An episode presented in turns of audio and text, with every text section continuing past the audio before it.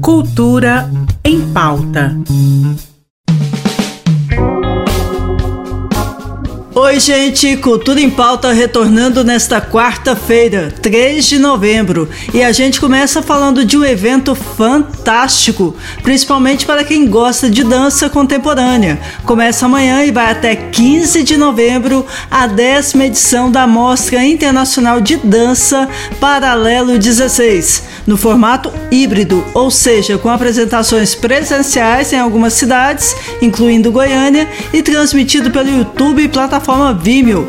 As apresentações presenciais daqui de Goiânia acontecem no Teatro Goiânia, começando pelo espetáculo da companhia Quasar, Estou Sem Silêncio, nesta próxima sexta, dia 5 às 20 horas. Depois será a vez do novo trabalho da companhia Ateliê do Gesto, o infantil Fica Comigo, que rola no domingo, dia 7, a partir das 17 horas. Na abertura amanhã será transmitido ao vivo o espetáculo do Grupo Corpo de Dança do Amazonas, sobre ser grande, direto de Manaus com plateia no belíssimo Teatro Amazonas às 19 horas. Programa da melhor qualidade ao longo dos próximos dias. E fique ligado, porque a gente vai dando mais toques aqui sobre a programação virtual desta décima edição do Paralelo 16. Você já sabe que nas quartas do Cultura em Pauta não pode faltar as curiosidades do Dr. Givaldo, né?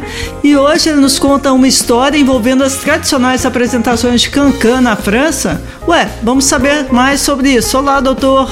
Que bom estar mais uma vez com vocês, mas é ouvintes do Cultura em Pauta.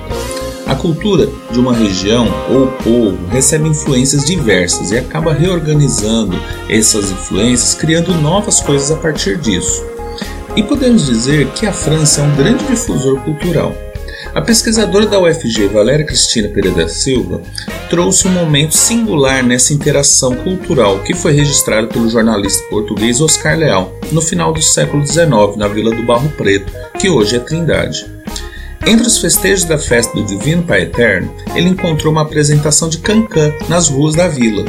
Bem mais pudica do que as apresentações parisienses que ocorriam em salões de espetáculos e em bordéis, a apresentação chamava atenção era uma cultura do velho mundo ganhando novos cenários no interior de Goiás.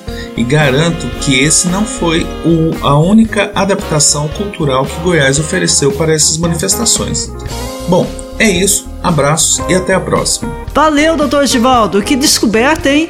Nos vemos semana que vem. Chegou a hora da música de encerramento e vamos terminar neste clima meio afrancesado ouvindo a imortal Edith Piaf. Até amanhã!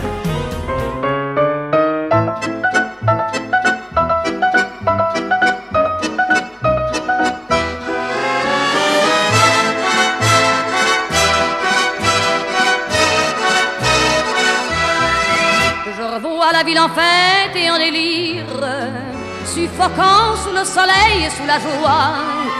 Et j'entends dans la musique les cris, les rires qui éclatent et rebondissent autour de moi.